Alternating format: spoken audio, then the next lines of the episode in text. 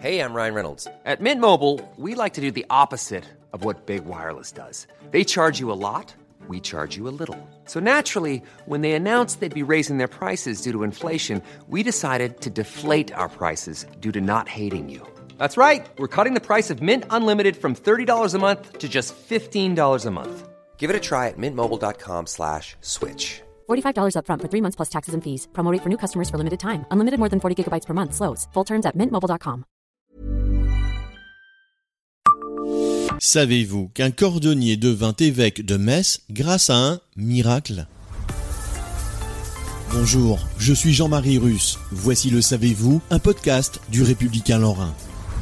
Au milieu du 5e siècle, après la mort de l'évêque Légonce, les Messins se réunirent et choisirent pour le remplacer Octor, un cordonnier qui habitait une masure au bord de la Seille à proximité de l'ancienne porte Sailly et de l'actuelle place Saint-Simplice. La légende raconte que dans un premier temps, le pieux personnage qui ne s'attendait guère à cette haute dignité refusa.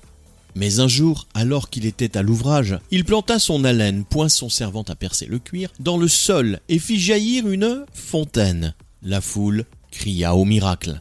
C'est ainsi que le modeste Octor se déclara prêt à prendre en charge les intérêts religieux de l'ancienne cité messine et que le cordonnier devint évêque. Abonnez-vous à ce podcast et écoutez Le Savez-vous sur toutes les plateformes ou sur notre site internet.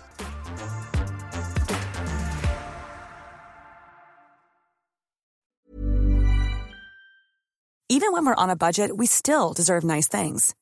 Quince is a place to scoop up stunning high-end goods for 50 to 80% less than similar brands.